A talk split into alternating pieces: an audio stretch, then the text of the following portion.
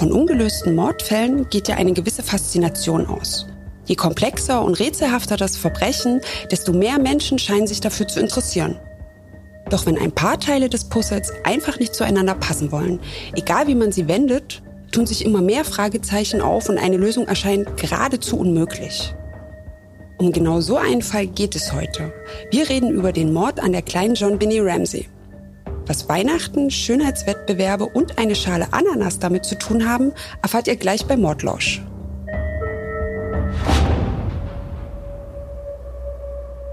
Hallo und willkommen. Schön, dass ihr wieder dabei seid. Mein Name ist Lilly Mertens und ich bin Autorin fürs TV. Und ich bin Golna Panahi. Ich schreibe ebenfalls fürs Fernsehen. Golna und ich treffen uns jede Woche, um über ein echtes Verbrechen zu reden. Oft sind es Fälle, die in den Medien große Wellen geschlagen haben. Deswegen sprechen wir auch darüber, was der Fall gesellschaftlich ausgelöst hat und bei uns persönlich. Das Ergebnis von all dem hört ihr jede Woche in einer neuen Folge Mordlausch, eurem spannenden True Crime Podcast von TSC.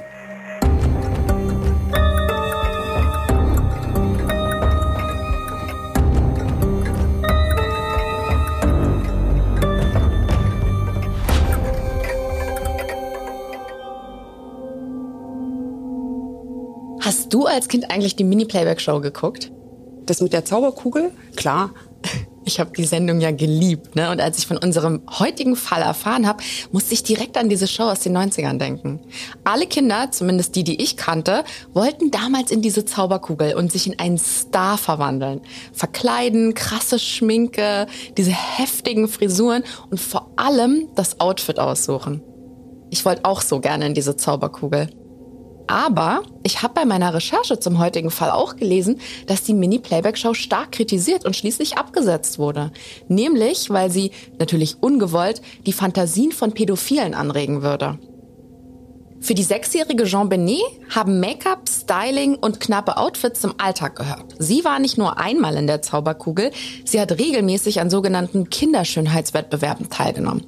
Es gibt etliche Fotos von ihr, auf denen sie geschminkt ist wie eine Puppe und posiert wie eine erwachsene Frau von 25 Jahren. Mit rot geschminkten Lippen und Schmollmund, lasziver Blick, also das ganze Programm. Und warum vermutlich genau dieser Freizeitvertreib der Grund war, warum das Mädchen seinen siebten Geburtstag nicht mehr erleben konnte, darüber wollen wir heute sprechen. Aber ganz von vorne, wie fängt die Geschichte überhaupt an? Es ist Mittwoch, der 25. Dezember 1996. In den USA öffnen Millionen von Kindern morgens unterm Weihnachtsbaum die Geschenke, die Santa Claus nachts gebracht hat. So auch bei den Ramseys. Die sechsjährige Jean Benet und ihr drei Jahre älterer Bruder Burke leben mit den Eltern Patsy und John in Boulder, Colorado. Boulder hat etwas mehr als 100.000 Einwohner und liegt ungefähr eine halbe Stunde Autofahrt nördlich von Colorados Hauptstadt Denver, direkt an den Ausläufern der Rocky Mountains. Die renommierte Universität vor Ort zieht viele Studenten an und bietet sichere Arbeitsplätze. Den Leuten geht's hier also recht gut. Boulder ist eine wohlhabende Stadt. Und gerade in der kalten Jahreszeit, wenn es schneit und eisig draußen ist, wirkt die herbe Landschaft drumherum besonders schön. Ein kleines idyllisches Wintermärchen, könnte man sagen. Aber zurück zu den Ramsays. John Ramsay ist ein erfolgreicher Geschäftsmann. Seine Frau Patsy arbeitet in einer Computerfirma. In ihrer Jugend hat Patsy an verschiedenen Schönheitswettbewerben teilgenommen und einmal sogar den ersten Platz belegt.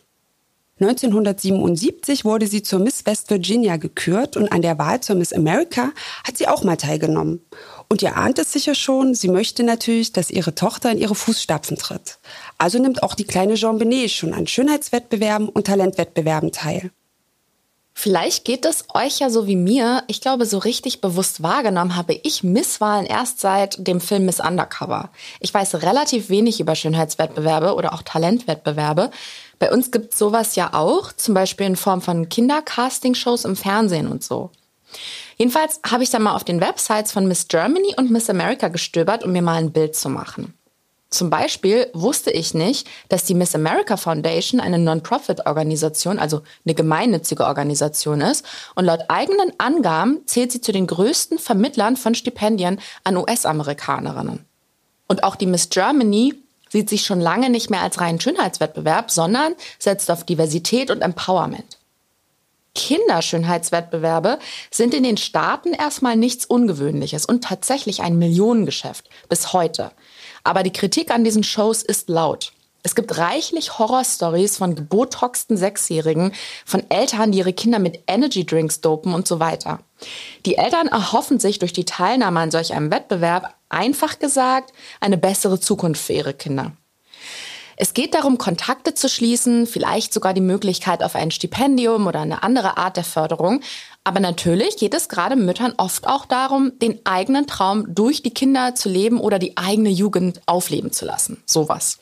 Trotzdem laufen Eltern eben auch Gefahr, ihre Kinder zu sexualisieren, weil es eben kein Verkleidenspielen ist, sondern erstens ein Wettbewerb, was an sich schon ein Problem sein kann, denn es gibt ja nur eine Gewinnerin. Zweitens, weil sich die ganze Aufmachung an erwachsenen Frauen orientiert. Die verkleiden sich dort eben nicht als Prinzessinnen oder Zauberinnen oder sowas, sondern als Marilyn Monroe oder Dolly Parton. Also erwachsene Frauen, die die Kinder dann auch noch imitieren sollen. Ich glaube, jeder kann sich an der Stelle vorstellen, wie das dann aussieht. Und drittens bekommen die Kinder Aufmerksamkeit. Und diese leider auch von Pädophilen. Ja, genau bei solchen Shows ist die kleine Jean Benet angetreten, ziemlich erfolgreich sogar. Sie hat zum Beispiel auch schon bei nationalen Meisterschaften teilgenommen und diverse regionale Titel gewonnen. An Weihnachten ist das aber eher eine Nebensache. Die Ramsays wirken wie die perfekte amerikanische Familie. Abends sind sie bei Freunden zum Feiertagsessen eingeladen und gegen 21.30 Uhr kommt die Familie dann wieder nach Hause und die Kinder werden sofort ins Bett gebracht. Ein ruhiger, ganz gewöhnlicher Ausklang eines ganz gewöhnlichen Weihnachtstages. So scheint es jedenfalls. Am nächsten Tag steht Patsy gegen 5 Uhr morgens auf und will runter in die Küche und Kaffee aufsetzen. Auf der Treppe vom ersten Stock ins Erdgeschoss findet sie drei lose Blätter Papier. Patsy weiß nicht, wer die Blätter da hingelegt hat und ist neugierig. Sie liest sich den handschriftlichen Text durch und stellt fest, dass es sich dabei um einen Erpresserbrief handelt. Laut Brief wurde Jean Benet entführt. Die Verfasser bezeichnen sich selbst als Small Foreign Faction, also als eine kleine ausländische Gruppe, und sie verlangen 118.000 US-Dollar Lösegeld. Schon komisch, dass die Summe so unrund ist. Normalerweise würde man eher mit einer glatten Summe rechnen, zum Beispiel 100.000 Dollar oder von mir aus auch 120.000 Dollar.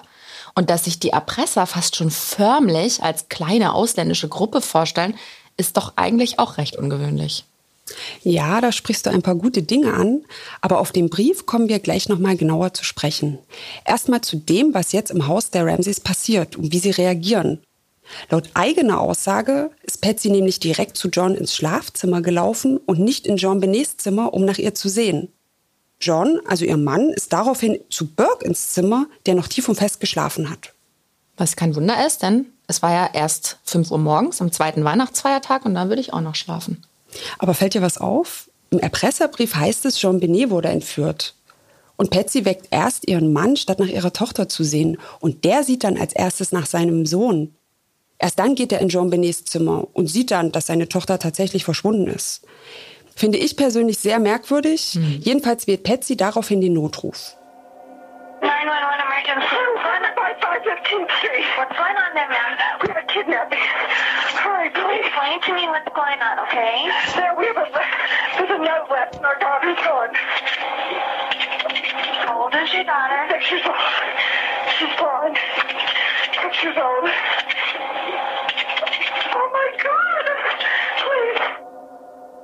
Was wir da eben gehört haben, ist ein Teil dieses Notrufs. Patsy wirkt aufgelöst, ihre Stimme klingt total aufgeregt, aber sie handelt mit klarem Verstand. Bevor sie irgendetwas sagt, gibt sie zuerst ihre Adresse an. Erst dann sagt sie, dass ihre Tochter entführt wurde und am Schluss gibt sie noch eine kurze Beschreibung von Jean Benet durch, dass sie sechs Jahre alt ist und blonde Haare hat. Und die Polizei macht sich dann direkt auf den Weg zum Haus der Ramseys. Und dort wird das Haus nach Jean Benet abgesucht und ihr Zimmer abgesperrt, um mögliche Spuren zu sichern. Patsy hat offenbar auch direkt ein paar Freunde angerufen und gebeten, vorbeizukommen. Vermutlich wollte sie deren Beistand haben. Im Erpresserbrief steht aber, dass die Ramseys sich weder an die Polizei noch an sonst jemanden wenden sollen. Diese Forderung haben sie schon mal nicht erfüllt. Das stimmt. Es war außerdem im Brief davon die Rede, dass zwischen 8 und 10 Uhr morgens ein Anruf eingehen würde. Also warten die Ramseys mit der Polizei und einer Gruppe ihrer engsten Freunde auf einen Anruf der Erpresser. Aber es ruft niemand an. Die Polizei zieht daraufhin bis auf eine recht unerfahrene Ermittlerin ab. Sie haben die Aussagen der Ramseys und den Erpresserbrief. Das reicht fürs Erste.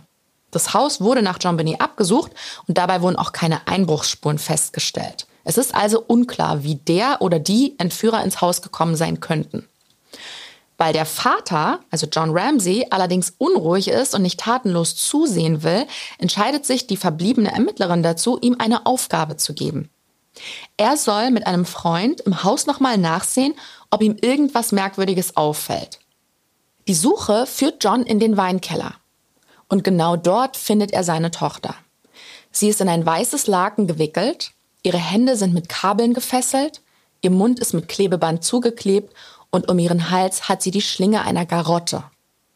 Eine Garotte ist ein ganz gruseliges Teil, quasi ein Instrument, bei dem eine Würgeschlinge um den Hals des Opfers gelegt wird und man durch einen Mechanismus die Schlinge immer enger ziehen kann. Sowas wurde früher auch als Folter- und Hinrichtungsinstrument benutzt. Das ist an sich schon grausam genug. Sowas dann bei einem sechsjährigen Mädchen zu verwenden, da fehlen einem fast die Worte. Und nicht minder schlimm ist zudem, dass Jean Benet eine Fraktur am Schädel hat. Ihr hat also jemand auf den Kopf geschlagen. John Ramsey realisiert sofort, dass seine Tochter tot ist. Trotzdem reißt er das Klebeband von Jean Benets Mund und trägt ihren leblosen Körper nach oben. Und als Patsy Ramsey ihre Tochter so sieht, bricht für sie die Welt zusammen. Sie ist völlig aufgelöst. Für die Ermittler beginnt hier der Fall von neuem, denn anstatt mit einer Entführung haben sie es nun also mit einem Tötungsdelikt zu tun. Ganz genau. Allerdings macht die neue Ausgangssituation den Fall nicht leichter. Die Spurensicherung wird gerufen. Die findet dann auch einen Pinselgriff, der offenbar zur Garotte umfunktioniert wurde. John Benets Zimmer ist bereits abgesperrt, da ja der oder die Täter sie von dort entführt haben müssen, also im Raum gewesen sind. Wie der oder die Täter ins Haus gekommen sind, bleibt aber ein Rätsel. Patsy und John beharren darauf, dass jemand eingebrochen sein muss. Es fehlen aber, wie gesagt, jegliche Anzeichen dafür. Kein geknacktes Schloss, nichts. Auch fehlt es an Kampfspuren in John Bennys Zimmer. Das kann jetzt auf zwei Dinge hindeuten. Entweder wurde sie vom Täter im Schlaf überrascht und mit einem schweren Gegenstand bewusstlos geschlagen, oder der Täter kommt aus der eigenen Familie. Das klingt doch eigentlich unwahrscheinlich nach allem, was wir bisher über die Ramseys gehört haben. Andererseits haben wir ja auch erfahren, dass die Ramseys sich quasi in keiner Weise an diesen Erpresserbrief gehalten haben. Die haben sowohl die Polizei verständigt, was man vielleicht noch verstehen kann, als auch ihre ganzen Freunde eingeladen. Und damit machen sie sich dann schon ein bisschen verdächtig. Das ist aber nur die Spitze des Eisbergs. Denn während die Ermittler das Haus nach Spuren absuchen, macht John erstmal Reisepläne für die Familie. Man muss jetzt kein Mordermittler sein, um das irgendwie seltsam zu finden. Dieses Verhalten zusammen mit den fehlenden Einbruchsspuren und Kampfspuren bringt die Ramsays ins Visier der Ermittler. Die Polizei bittet sie daher, in Colorado zu bleiben, was die Ramsays auch tun. Was sie aber nicht tun, ist einer separaten Befragung durch die Polizei zustimmen. Eine Befragung von Burke, ihrem Sohn, lehnen sie auch ab. Um dem Ganzen noch die Krone aufzusetzen, nehmen sich John als auch Patsy jeweils einen eigenen Anwalt. Warum auch immer, versteht kein Mensch. All das macht sie in den Augen der Polizei natürlich super verdächtig. Und was diesen Eindruck noch verstärkt, die beiden geben der Polizei keine Aussage, treten dafür aber eine Woche nach der Tat bereitwillig im Fernsehen auf. Sie geben ein Interview. Aber Patsy wirkt dabei irgendwie langsam, wie benommen, fast so, als hätte sie Beruhigungsmittel genommen.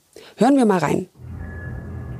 Are you fully convinced that your daughter was kidnapped by some outsiders outside your family or circle of friends? Yes. There is a killer on the Absolutely. loose. I don't know who it is. I don't know if it's a he or a she. But if I were a resident of Boulder, I would tell my friends to keep keep your babies close to you. There's someone out there. Kurz zusammengefasst sagen die beiden, dass sie überzeugt sind, ihre Tochter sei von einem Unbekannten ermordet worden, der noch immer auf freiem Fuß ist. Und sie raten allen, auf ihre Kinder zu achten. Nach diesem ungewöhnlichen Interview warten alle gespannt auf den Autopsiebericht. Laut diesem wurde Jean Benet mit einem schweren Gegenstand zuerst der Schädel eingeschlagen. Der Schlag hat sie aber nicht getötet. Sie wurde im Anschluss erdrosselt. Das ist die Todesursache. Neben der Todesursache finden sie aber auch noch viele andere Details. So hat die Spurensicherung unter anderem Blutergüsse und Blutstropfen in Jean Bennys Unterwäsche gefunden. Das kann auf sexuellen Missbrauch hindeuten. Allerdings weckt vorher ein anderer wichtiger Hinweis das Interesse der Ermittler. In Jean Benets Magen finden sich nämlich unverdaute Ananasstücke. Laut Aussage der Ramseys ist Jean Benet aber direkt ins Bett gegangen. Woher kommt also jetzt die Ananas? Ja, die Polizei entdeckt auf dem Video der Spurensicherung, dass sich eine Schale mit Ananasstücken auf dem Küchentresen befunden hat.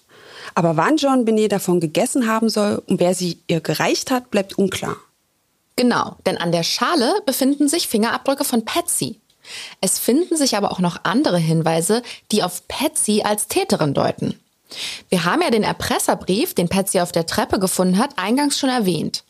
Der Brief wurde auf ihrem Briefblock geschrieben. Außerdem konnte nachgewiesen werden, dass der Brief mit einem Füller aus dem Haus der Ramseys verfasst wurde. Das muss jetzt aber nicht unbedingt auf Patsy selbst hinweisen. Der Täter kann diese Dinge auch einfach im Haus gefunden haben. Das stimmt zwar, schwieriger wird es aber, wenn man sich das Schriftbild ansieht. Wie wir schon in den Fällen Faith Hedgepeth und Rebecca Zahau gesehen haben, kann die Analyse eines Schriftbilds mögliche Täter B oder entlasten. Wenn ihr mehr über forensische Schriftanalyse und dem Tätigkeitsfeld von Graphologen wissen wollt, hört unbedingt mal in die Folgen 13 und 15 rein. In unserem Erpresserbrief ähnelt das Schriftbild dem von Patsy. Zwar weniger auf der ersten Seite, aber auf den folgenden zwei Seiten umso mehr. Fast so, als hätte sie versucht, es anfangs zu verstellen. Und diese krumme Summe von 118.000 Dollar entspricht genau dem Betrag, den John Ramsey als Weihnachtsbonus erhalten hat. Der FBI-Profiler Greg McCrary, der in die Ermittlungen involviert war, schließt daraus Folgendes. It's my opinion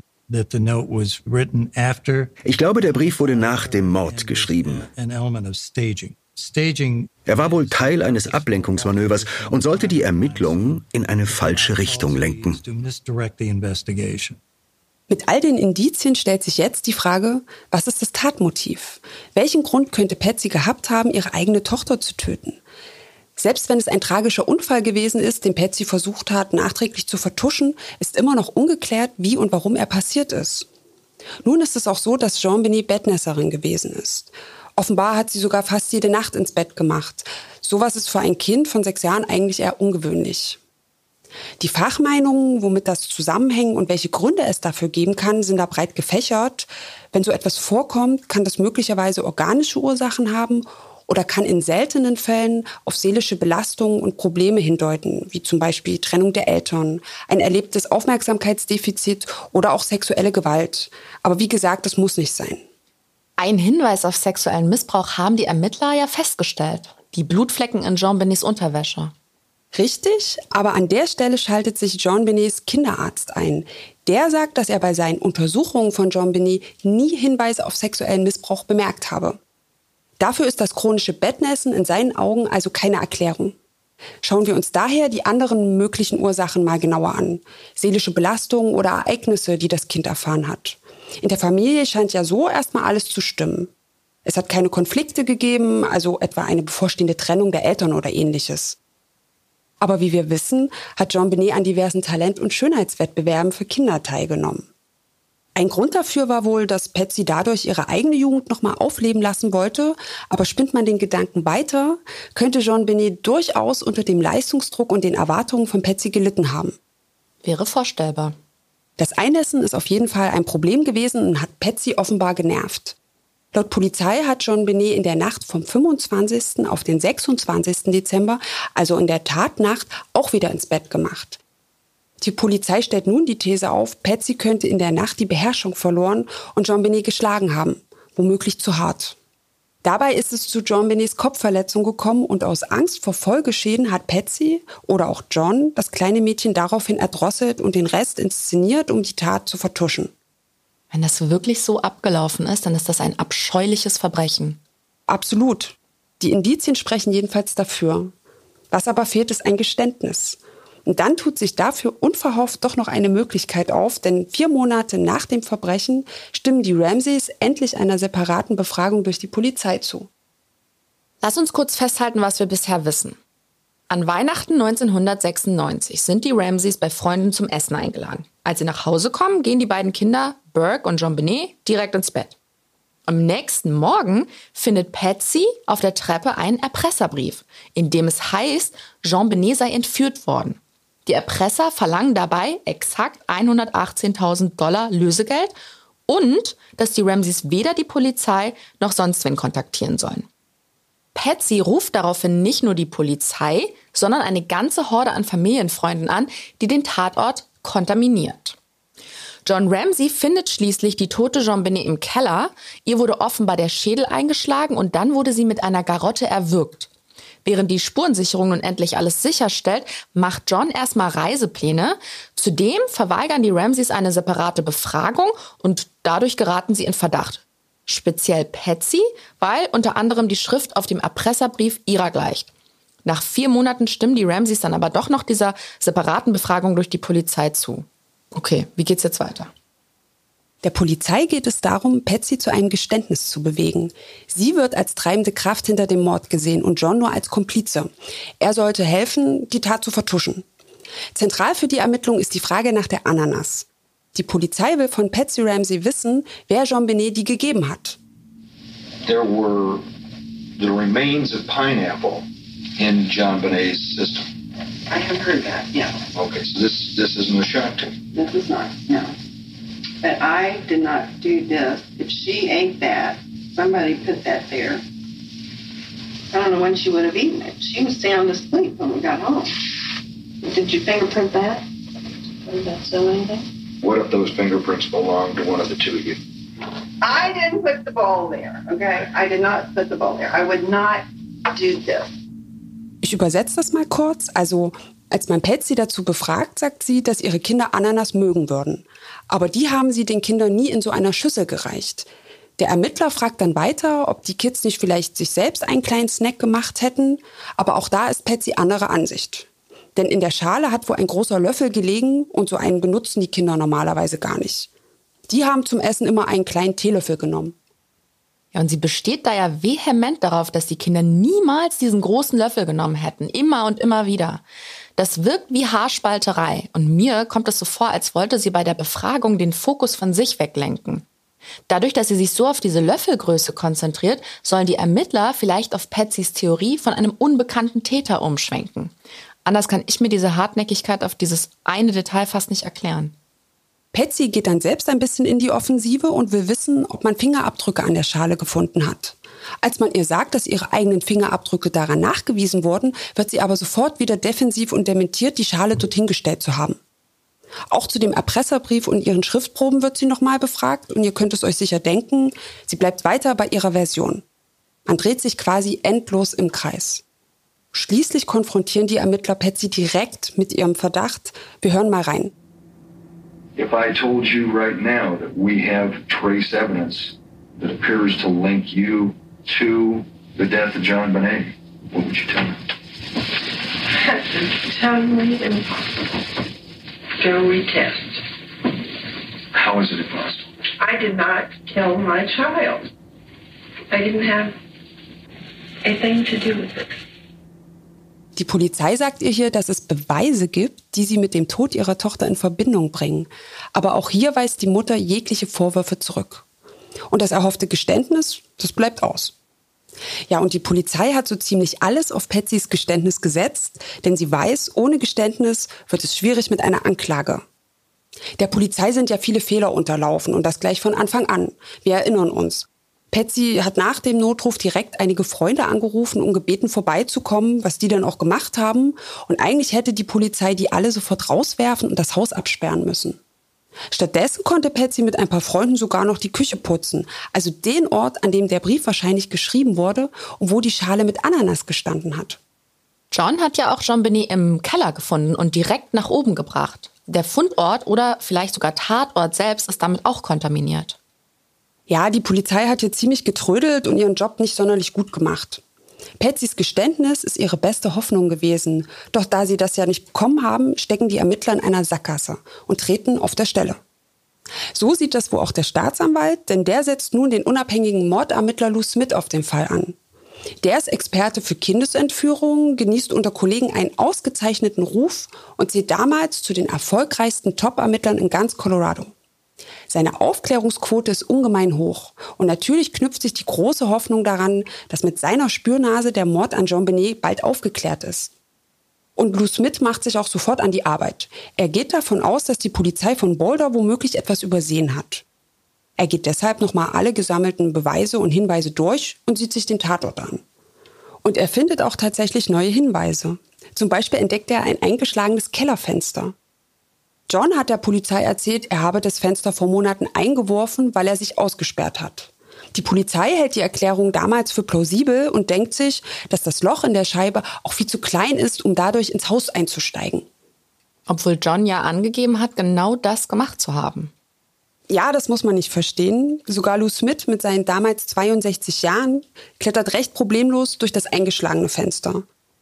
Dazu entdeckt er auf den Videos der Spurensicherung noch einen großen blauen Koffer, der laut John Ramsey nichts im Keller zu suchen hat. Dann findet er im Keller auch noch einen Schuhabdruck der Marke Hightech. Er geht also davon aus, dass der Täter solche Schuhe getragen hat. Und sollte das stimmen, kann man die Ramsays als Täter quasi ausschließen, denn keiner von denen hat Schuhe der Marke Hightech besessen. Und er sieht sich auch noch den Autopsiebericht an. Neben der Schädelfraktur und den Strangulationsmalen sind darin kleine Doppelwunden an Jean Benets Körper dokumentiert und die Herkunft dieser Wunden ist unklar. Aber Smith geht von einem Taser aus, weil die Wunden immer den gleichen Abstand haben. Der Autopsiebericht führt ihm auch nochmal vor Augen, wie brutal und sadistisch der Täter vorgegangen ist. Außerdem wurden auch noch DNA-Vergleiche vorgenommen. Die Ermittler haben in der Unterwäsche von Jean Benet zwei verschiedene DNA-Sequenzen feststellen können. Die DNA von Patsy, John und Burke wird jeweils mit der an John Benets Unterwäsche verglichen, aber sie passt nicht. Und für Lou Smith ist das die Bestätigung, dass er auf der richtigen Fährte ist. Basierend auf seinen bisherigen Recherchen könnte für Lou Smith die Tat wie folgt abgelaufen sein. Ein Unbekannter ist bei den Ramseys durchs Kellerfenster eingestiegen, während die Familie bei Freunden zum Weihnachtsessen ist. Er schreibt den Erpresserbrief, wartet dann, bis die Ramseys nach Hause kommen und alle schlafen. Dann geht er in Jean Benets Zimmer, betäubt sie mit dem Taser und trägt sie in den Keller. Dort wurde ja auch der blaue Koffer entdeckt, haben wir erwähnt. Hm. Smith nimmt an, dass der Täter geplant hat, sie irgendwie in diesen Koffer zu zwängen und damit durchs Kellerfenster zu flüchten. An sich eine interessante, aber auch sehr gewagte These. Wahrscheinlicher ist wohl, dass er den Koffer als eine Art Tritthocker benutzen wollte, um so leichter durch das Fenster klettern zu können. Auf alle Fälle hakt an irgendeiner Stelle der Plan. Der Täter gerät in Panik, vergewaltigt Jean Benet noch im Keller und tötet sie dort. Ja, diese These bringt einige neue Details ans Licht. Smith legt den Fokus jetzt weniger auf den Erpresserbrief, sondern mehr auf Indizien am Tatort selbst. Jetzt stellt sich mir nur die Frage, wie die Ananas da reinpasst. Als Lou Smith John Ramsey befragt, liefert der ihm dafür eine Erklärung. Er wirft den Namen Bill McReynolds in den Raum Bill ist ein Familienfreund der Ramsays. Er spielt im lokalen Fernsehen jedes Jahr den Weihnachtsmann pünktlich zu den Feiertagen und besucht in dieser Rolle auch die Ramsays seit einigen Jahren. Und die Rolle passt auch perfekt zu ihm. Er hat einen langen weißen Rauschebart, grauweiße Haare und trägt eine Brille. Wenn John Benet ihn für den echten Weihnachtsmann gehalten hat, dann wäre es durchaus möglich, dass sie ihm freiwillig in die Küche gefolgt ist. Man findet außerdem einen Zettel mit einer Nachricht von Bill, also diesem Weihnachtsmann, an John Benet in ihrem Zimmer. Den Zettel hat er ihr wahrscheinlich in seiner Rolle als Weihnachtsmann zuvor gegeben. Und auf diesem Zettel steht, nach Weihnachten passiert was ganz Besonderes. Dieser Bill stand früher bereits unter Verdacht, ein Kind sexuell belästigt zu haben. Und zwar auf den Tag genau 22 Jahre vor dem Mord an John Benet Ramsey. Und all das reicht, um ihn zur Tatnacht zu befragen. Bill gibt an, dass er zu Hause mit der Familie zu Abend gegessen hat und bald danach ins Bett gegangen ist. Das Alibi erweist sich als wasserdicht, er gibt auch Schrift- und Speichelproben ab und auch diese stimmen nicht mit denen vom Tatort überein. Dafür kommt dann im Jahr 2000 ein anderer Mann ins Visier der Ermittler. Sein Name ist Gary Oliver, ein Spanner, der auf dem Universitätscampus erwischt und verhaftet wird. Er trägt einen Rucksack bei sich und in dem findet die Polizei nicht nur einen Taser, sondern auch ein Gedicht an Jean Benet. Oliver ist zudem vorbestraft, ein Mädchen in Oregon sexuell belästigt zu haben. Er hat zu der Zeit, als John Benet getötet wurde, in Boulder gelebt und kannte die Gegend der Ramseys, weil er dort zeitweise in einer obdachlosen Unterkunft der Kirche gewohnt hat. Und dieser Oliver hat bei sich zu Hause übrigens noch einen Jean Benet-Schrein mit lauter Bildern von ihr. Und er war ein Jahr nach Jean Benets Tod bei einer Gedenkveranstaltung am Haus der Ramseys. Da läuft es einem doch eiskalt den Rücken runter. Das machen ja viele Mörder, also wieder an den Tatort zurückkehren. Er muss sich ja auch Speicher- und Schriftproben abgeben. Selbstverständlich, aber auch hier kein Treffer. Das muss für alle Beteiligten unfassbar frustrierend sein. Da schleppt man einen Verdächtigen nach dem anderen an, verhört und testet ihn, aber keiner kommt als Täter in Frage. Ja. Vor allem für die Ramses ist die Ungewissheit natürlich schwer zu ertragen. Und zumal die Polizei ja weiter von der Schuld der Eltern überzeugt ist. Sogar so fest, dass sie manche heiße Fährte nur halbherzig verfolgt. Am 14. Februar 1997, also keine zwei Monate nach dem Mord an John Benet, wird ein gewisser Michael Helgoth tot in seinem Trailer aufgefunden. Alles scheint zuerst darauf hinzudeuten, dass sich Helgoth selbst erschossen hat. Aber der Einschusswinkel und die Schussrichtung passen nicht zu einem Selbstmord. Außerdem hat der Schütze ein Kissen als Schalldämpfer benutzt. Und auch das ist relativ untypisch für einen Suizid. Ein Bekannter von Helgoth ist überzeugt, dass dieser Helgoth von einem Komplizen zum Schweigen gebracht werden sollte, weil er in den John Benet-Fall involviert war. Gibt es denn irgendwelche Hinweise, dass dieser Helgoth der Täter oder einer der Täter gewesen sein könnte? Sogar eine ganze Reihe. Laut Aussage dieses Bekannten hat ihm Helgoth kurz vor Weihnachten 1996 von einem in Anführungsstrichen Killer-Deal erzählt. Helgoth meinte, er und ein Freund würden dabei jeder so um die 50, 60.000 Dollar machen. Aber kurz nach Weihnachten hat Helgoth dann zugegeben, dass der Deal ins Wasser gefallen ist. Okay, also bis hierhin klingt das für mich nach Hörensagen und nichts Handfestem. Mag sein, aber in seinem Trailer fanden sich ein Taser sowie ein paar Schuhe Marke Hightech. Ihr erinnert euch, Lou Smith hat Schuhabdrücke im Keller der Ramseys festgestellt und die stammten nachweislich von Hightech-Schuhen. Außerdem war er für die sexuelle Belästigung eines kleinen Mädchens vorbestraft. Und er war bekannt dafür, Tiere zu quälen und zu töten, speziell Katzen. Smith ist aufgrund dieser Indizien von Helgers Schuld überzeugt. Er will, dass die Polizei in Boulder die Schuhabdrücke aus dem Keller der Ramseys mit dem Paar Stiefel in Helgers Trailer abgleicht. Doch das Ergebnis lautet, die Abdrücke stimmen nicht überein. Im Herbst 1998, also fast zwei Jahre nach dem Mord an John Benet, wirft Lou Smith das Handtuch. Er ist von der fehlenden Kooperationsbereitschaft der Polizei in Boulder frustriert diese hält weiter die Ramseys für schuldig und Smith hat keine Lust, seinen guten Ruf durch eine Anklage der für ihn unschuldigen Ramseys aufs Spiel zu setzen. Und daraufhin setzt die Staatsanwaltschaft eine Grand Jury ein. Die sollen entscheiden, ob die Beweislage ausreicht, um die Ramseys anzuklagen. Bei einer Grand Jury handelt es sich um eine Gruppe Geschworener. Sie besteht aus ganz normalen, gewöhnlichen Bürgern. Sie ist grand, also groß, weil bei ihr bis zu 23 Personen berufen werden, im Gegensatz zu den zwölf Personen, welche die Jury im eigentlichen Verfahren bilden. Wie so vieles in den USA hängt es vom Bundesstaat ab, ob der Einsatz einer Grand Jury obligatorisch ist oder nicht. Genau. Und wie gesagt, diese Geschworenen sollen sich jetzt alle Beweisstücke ansehen und dann entscheiden, ob das alles für eine Anklage reicht. In der Öffentlichkeit wird stark davon ausgegangen, dass die Ramseys angeklagt werden. Besonders Patsy steht weiter im Visier der Ermittler. Nach 13 Monaten steht im Oktober 1999 dann das Ergebnis fest. Aber hört selbst. The Boulder Grand Jury has completed its work. Die Grand Jury in Boulder hat die Untersuchung abgeschlossen. Es gibt nicht genügend Beweise, um gegen irgendeinen der Verdächtigen Anklage zu erheben. At this time, es scheint ja fast so, als wäre der Fall unauflösbar. Egal in welche Richtung man blickt, überall endet man in einer Sackgasse. Aber wenn uns dieser Fall was gelehrt hat, dann, dass es an Verdächtigen nicht mangelt. Diesmal bringt sich jemand selbst ins Spiel. Allerdings erst sieben Jahre später, also 2006. Ein Journalist namens Michael Tracy, der sich intensiv mit dem Fall befasst und sogar Dokumentarfilme darüber gedreht hat, bekommt eine mysteriöse E-Mail von einem Mann, der sich Dexis nennt. Das ist erstmal nichts Besonderes. Michael Tracy hat über die Jahre zig Nachrichten von fremden Leuten mit abenteuerlichen Theorien und Hinweisen zu dem Fall Jean Benet erhalten. Aber dieser Dexis schickt Michael Tracy Nachrichten mit ziemlich krudem Inhalt. etwa ein Gedicht, in dem er Jean Benet als die Liebe seines Lebens bezeichnet. Und dieses Gedicht sollte er den Ramses sogar vorlesen, aber Tracy hat das natürlich nicht gemacht. Dennoch packt ihn die Neugier und er antwortet diesem Dexis. Sie schreiben sich hin und her und in seinen Mails gibt sich dieser Dexis nach und nach als pädophil zu erkennen und schreibt, er wisse angeblich Details zum Tathergang. Jetzt wird's interessant. Er teilt dem Journalisten sogar mit, Jean Benet sei in seinen Armen gestorben. Und es wird noch gruseliger. Dexis behauptet außerdem, er wäre mit Jean Benet intim gewesen, habe sie dabei gewürgt und auch schwer am Kopf verletzt. Aber ihren Tod habe er nicht gewollt.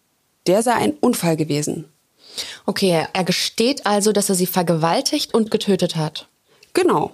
Michael Tracy ist die Brisanz natürlich bewusst. Er bleibt mit Dexis in Kontakt und leitet die E-Mails weiter an die Staatsanwaltschaft. Die wiederum bittet Tracy um Mithilfe, immerhin scheint Dexis ihm zu vertrauen. Es werden also Telefonate arrangiert und die Polizei hofft, durch diese Telefonate seinen Aufenthaltsort festzustellen. Man lockt Dexis unter anderem damit, dass er mit Patsy sprechen könne, was der natürlich unbedingt will. Ein Telefonat kommt allerdings nie zustande. Er erhält zwar ihre private Telefonnummer, meldet sich aber nie bei ihr.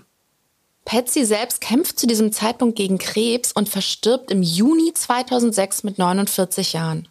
Doch die Polizei findet zwei Monate später den Aufenthaltsort von diesem Dexis heraus.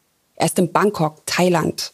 Und die thailändische Polizei verhaftet ihn dort in einem heruntergekommenen Hotel. Hinter Dexis verbirgt sich ein 41 Jahre alter ehemaliger Grundschullehrer, der ursprünglich aus Alabama stammt. Sein Name John Mark Carr. Ein Zeitfakt, der ziemlich tief blicken lässt, er ist in erster Ehe mit einer 13-Jährigen verheiratet gewesen. Dieser John Mark Carr wird an die USA ausgeliefert und muss dort in Untersuchungshaft. Die DNA wird abgeglichen, sein Hintergrund durchleuchtet. Schließlich kommt das Ergebnis des DNA-Abgleichs. Und wie sollte es anders sein? Die DNA-Probe von K stimmt nicht mit den gefundenen DNA-Proben an John Benets Unterwäsche überein. Er ist zum Tatzeitpunkt nicht mal im Boulder gewesen. Ja, aber warum macht man sowas? Warum gibt jemand an, der Mörder eines Kindes zu sein, wenn man gar nichts mit der Tat zu tun hat? Warum kann ich dir nicht sagen? Der FBI-Profiler Greg McCrary weiß aber, dass das Phänomen gar nicht so ungewöhnlich ist.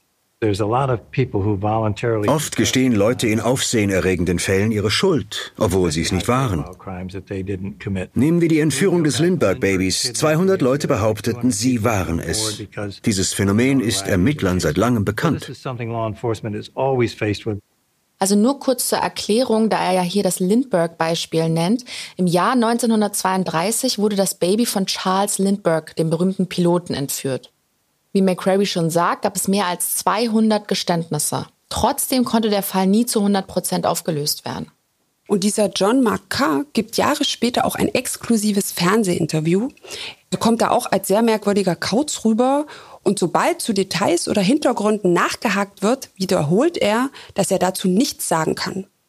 Er schildert zwar den Tathergang en Detail, aber zu fragen, wie er zum Beispiel ins Haus gekommen ist und sich Zugang zu Jean Benets Zimmer verschafft hat, will er sich nicht äußern. Ja, nach dem ganzen Trubel um diesen John Mark K. wird es erstmal ruhig um den Fall. Im Juli 2008 finden Ermittler noch weitere DNA-Spuren an der Strumpfhose von Jean Benet und die passt auch zur DNA von ihrer Unterwäsche. Das wird von den Ermittlern als weiteres Indiz für einen Täter außerhalb der Familie gewertet, weil, wir erinnern uns, die DNA aus der Unterwäsche ja bereits mit der von Patsy, John und Burke abgeglichen wurde und die hat nicht übereingestimmt. Die Staatsanwaltschaft entschuldigt sich daraufhin sogar in einem Brief bei den Ramseys. Man sollte vielleicht an dieser Stelle nicht unerwähnt lassen, dass eine DNA-Spur meist nicht ausreicht, um einen Täter exakt zu überführen. Insbesondere wenn beim Erstellen des DNA-Profils nicht genügend Marker abgeglichen werden. Im Fall der DNA an John Benets Strumpfhose waren es zum Beispiel vier Marker. Das sind verhältnismäßig wenig. Normalerweise gleicht man mindestens acht ab. Und je weniger Marker, desto eher stimmen zwei Profile von zwei verschiedenen Leuten scheinbar überein. Wer mehr über das Thema DNA-Profiling und DNA-Mischspuren erfahren will, wir packen euch einen Link in die Shownotes. Und vor genau diesem Hintergrund erscheint dann auch ein Bericht aus dem Jahr 2013 in neuem Licht. Dort heißt es nämlich, dass die Grand Jury sehr wohl Anklage gegen die Ramseys erheben wollte. Zwar nicht für den Mord an Jean Benet, dafür aber wegen Missbrauch und Beihilfe zum Mord. Dieser Vorschlag wurde von der Staatsanwaltschaft aber verworfen. Warum auch immer. Der Fall bleibt also bis heute ungelöst. Es gibt weiter zwei Theorien. Also entweder man glaubt an einen Einbrecher und eine fehlgeschlagene Kindesentführung, nennen wir sie mal die Smitsche Denkweise, oder man hält die ganze Erpressergeschichte für eine Vertuschungsaktion der Ramseys. Der FBI-Profiler Greg McCrary ist ja von der letzten Theorie überzeugt. Er glaubt nicht, dass es jemand außerhalb der Familie war und verweist auf das Tatmotiv. Bei Kindesentführung geht es wohl zumeist um pädophile Gründe oder Lösegeld. Und in unserem Fall ist beides im Spiel. Das ist extrem selten. Ein sexuell getriebener Täter würde das Opfer dorthin bringen, wo er sich sicher fühlt und volle Kontrolle hat. Dass das der Keller der Familie ist, wo Eltern und Bruder oben im Haus friedlich schlafen und jederzeit aufwachen können, ist da ziemlich riskant. Solche Täter gehen anders vor. Und McCrary muss es wissen, er hat mit vielen Kindesentführungen zu tun gehabt. Wäre es dem Täter wirklich um Lösegeld gegangen, hätte er das Opfer niemals im Haus gelassen. Die kleine Jean Benet ist ja schon tot gewesen. Zwischen dem Schlag auf den Kopf und dem Erwürgen hat eine Stunde gelegen. So lange muss der Täter dann noch im Haus gewesen sein und hätte die ganze Zeit entdeckt werden können. Das ist kein typisches Verhalten für Entführer. Daher kommt McCrary zu folgendem Schluss. Man betrachtet das Gesamtbild. Da bleibt jemand lange im Haus, das ihm vertraut ist. Er kennt das Opfer. Das deutet in Richtung der Familie und ich glaube vor allem auf Patsy. So, Lilly, zu welcher Theorie tendierst du? Wenn es tatsächlich jemand außerhalb der Familie war, muss derjenige auch den Brief geschrieben haben. Gehen wir davon aus, dass der Tod im Keller tatsächlich ein Unfall gewesen ist, würde das auch erklären, warum der oder die Erpresser am nächsten Tag nicht angerufen haben. Aber warum hat der Brief dann auf der Treppe gelegen? Hat einer der Täter, zum Beispiel Michael Helgers, den Brief geschrieben und dorthin gelegt, während sein Komplize Jean Benet ermordet hat? Dann ist aber immer noch nicht geklärt, wie die Ananas in Jean Benets Magen gekommen ist. Die einzige Möglichkeit wäre, dass Jean Benet bereits in der Küche gewesen ist und Ananas gegessen hat. Aber Patsy hat das ja ausgeschlossen, dass sie das gemacht hätte. Also kommt man bei der Theorie an einem bestimmten Punkt nicht mehr weiter. Auf der anderen Seite spricht eben vieles für die Ramseys. Die Summe im Erpresserbrief passt ja auch exakt mit diesem Weihnachtsbonus von John Ramsey zusammen. Viele dürften nicht davon gewusst haben. Vielleicht hat Patsy unterschwellig die Summe gewählt. Wenn es aber einer der Ramseys war, woher stammt dann die DNA in Jean Benets Unterwäsche? Und wie viel Wert sollte man überhaupt auf DNA-Proben legen, wenn das ganze Haus wegen der Pfuscherei der Polizei kontaminiert war? Im Endeffekt muss man ja deswegen auch alle Spuren irgendwo mit Vorsicht genießen. Wir können nicht mit Sicherheit sagen, was nach der Tat ins Haus getragen wurde, welche Spuren vielleicht entfernt wurden und welche wirklich auf den Täter hinweisen. Was wir mit Sicherheit sagen können, ist, dass wir uns jetzt erstmal in eine kleine Weihnachtspause zurückziehen. Wir sind dann am 13.01.2022 mit frischen Folgen wieder zurück. Wir freuen uns natürlich, wenn ihr uns liked, abonniert oder weiterempfehlt. Und hinterlasst uns gerne eine Bewertung bei Apple Podcasts. Alle Infos zu Mordlausch findet ihr auch im Netz unter tsc.de slash podcast oder in unseren Shownotes. Wir empfehlen euch ja auch gerne True Crime im Fernsehen, aber nach so einem aufwühlenden Fall, finde ich, können wir alle ein bisschen Abwechslung vertragen. Und deswegen gibt's heute was Angenehmes für den ersten und zweiten Weihnachtsfeiertag. Und zwar die Sendung Dating ohne Grenzen. Da geht es kurz gesagt um Menschen, die die große Liebe finden. Die Person wohnt aber gefühlt am anderen Ende der Welt. Zum Beispiel verguckt sich Ed aus San Diego in die Philippinerin Rosemary und fliegt 12.000 Kilometer, um sie zu treffen. Oder Lisa aus Pennsylvania, die ihr Herz an einen nigerianischen Popstar verliert, der ihr auch einen Song gewidmet hat. Tja, ob die Liebenden zueinander finden und welche Hürden sie dabei nehmen müssen, das könnt ihr alles bei Dating ohne Grenzen, Countdown für die Liebe verfolgen. Die gesamte vierte Staffel läuft am 25. und 26. Dezember 2021 auf TLC. Aber eine Frage ist noch unbeantwortet. Worum geht's denn in der nächsten Folge? Da sind wir zur Abwechslung mal in Deutschland dann geht es bei uns um einen Fall, in dem eine Ehe nach 17 Jahren einen der Partner zum Mord treibt. Wie es dazu kommt, welche Rolle dabei die fünf Kinder der beiden spielen und was ein sogenannter Haustyrann ist, all das erfahrt ihr in drei Wochen, also am 13. Januar 2022, in einer neuen Folge von Mordlausch, dem spannenden True Crime Podcast von TLC. Also ihr Lieben, habt ganz tolle Feiertage und rutscht gut ins neue Jahr. Und das wünsche ich auch dir, liebe Lilly. Fröhliche Weihnachten.